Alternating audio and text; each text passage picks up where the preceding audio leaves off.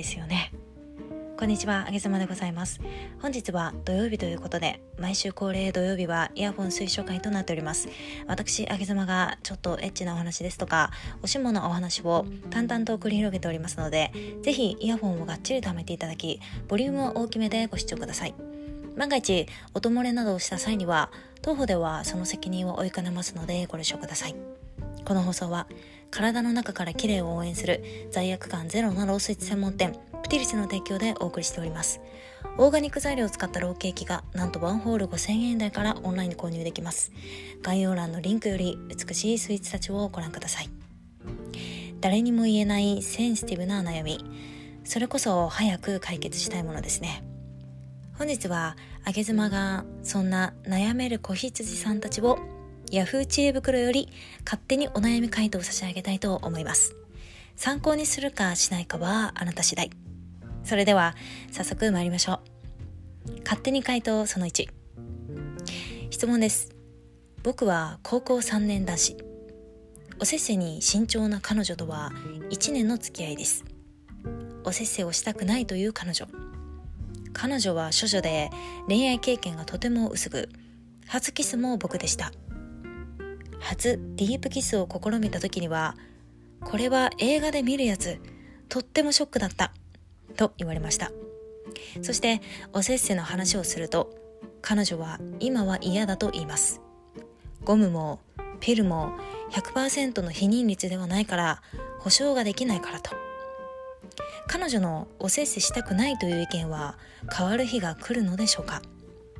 純粋な彼女を傷つけずに密接な関係を持ちたいのです。なるほど。女性はこの人なら初めてを委ねようと思う習慣が実ははっきりとございます。ズバリ申し上げますがそのタイミングがまだ来ていないのでしょう。率直に申し上げると年上のスキルのある男性であれば彼女は抱かれます。つまり問題は純粋な彼女にあるのではなく男性側にあるのかもしれません。あなた様が彼女の不安やおせっせに対するハテナを解消し彼女の心自体を受け止めるような深さがあれば彼女はそれを感じ取り足を開いや心を開くようになります。女性にとって開脚度と心の解放度はイコールすると思ってくださいね。ご検討をお祈りしております。次。勝手に回答その2質問です。純粋な悩みなんですがなぜ男女は長く付き合うとマンネリや飽きが来るのでしょうか？付き合い始めはお先生もすごく燃えたのに長年付き合うとお互いの体や性格が分かってしまいつまらないのです。なるほど。確かに付き合いが長くなるとマンネリは出てくると思います。では例えば SM プレイなどを取り入れてみるのはいかがでしょうか？マンネリを感じているのはお相手も同じと思いますからお相手の手足をお持ちのネクタイで拘束してみるだけであげ妻はいやお相手もあなた様もきっとドキッとしてしまうことでしょう。癖になったら飽きまへんで。次。勝手に回答その3質問です。足が臭くておせせを拒否されます。どうしたらいいでしょうか？しっかり目に洗ってください。勝手に回答その4夫とのおせっせがどうしてもできません。夫は毎晩のように求めてきますが私としてはおせっせがなくてもお互いが相手を好きで思いやりながら生活していくのもいいと思うのですがおせっせできないイコール好きじゃないのでしょうか。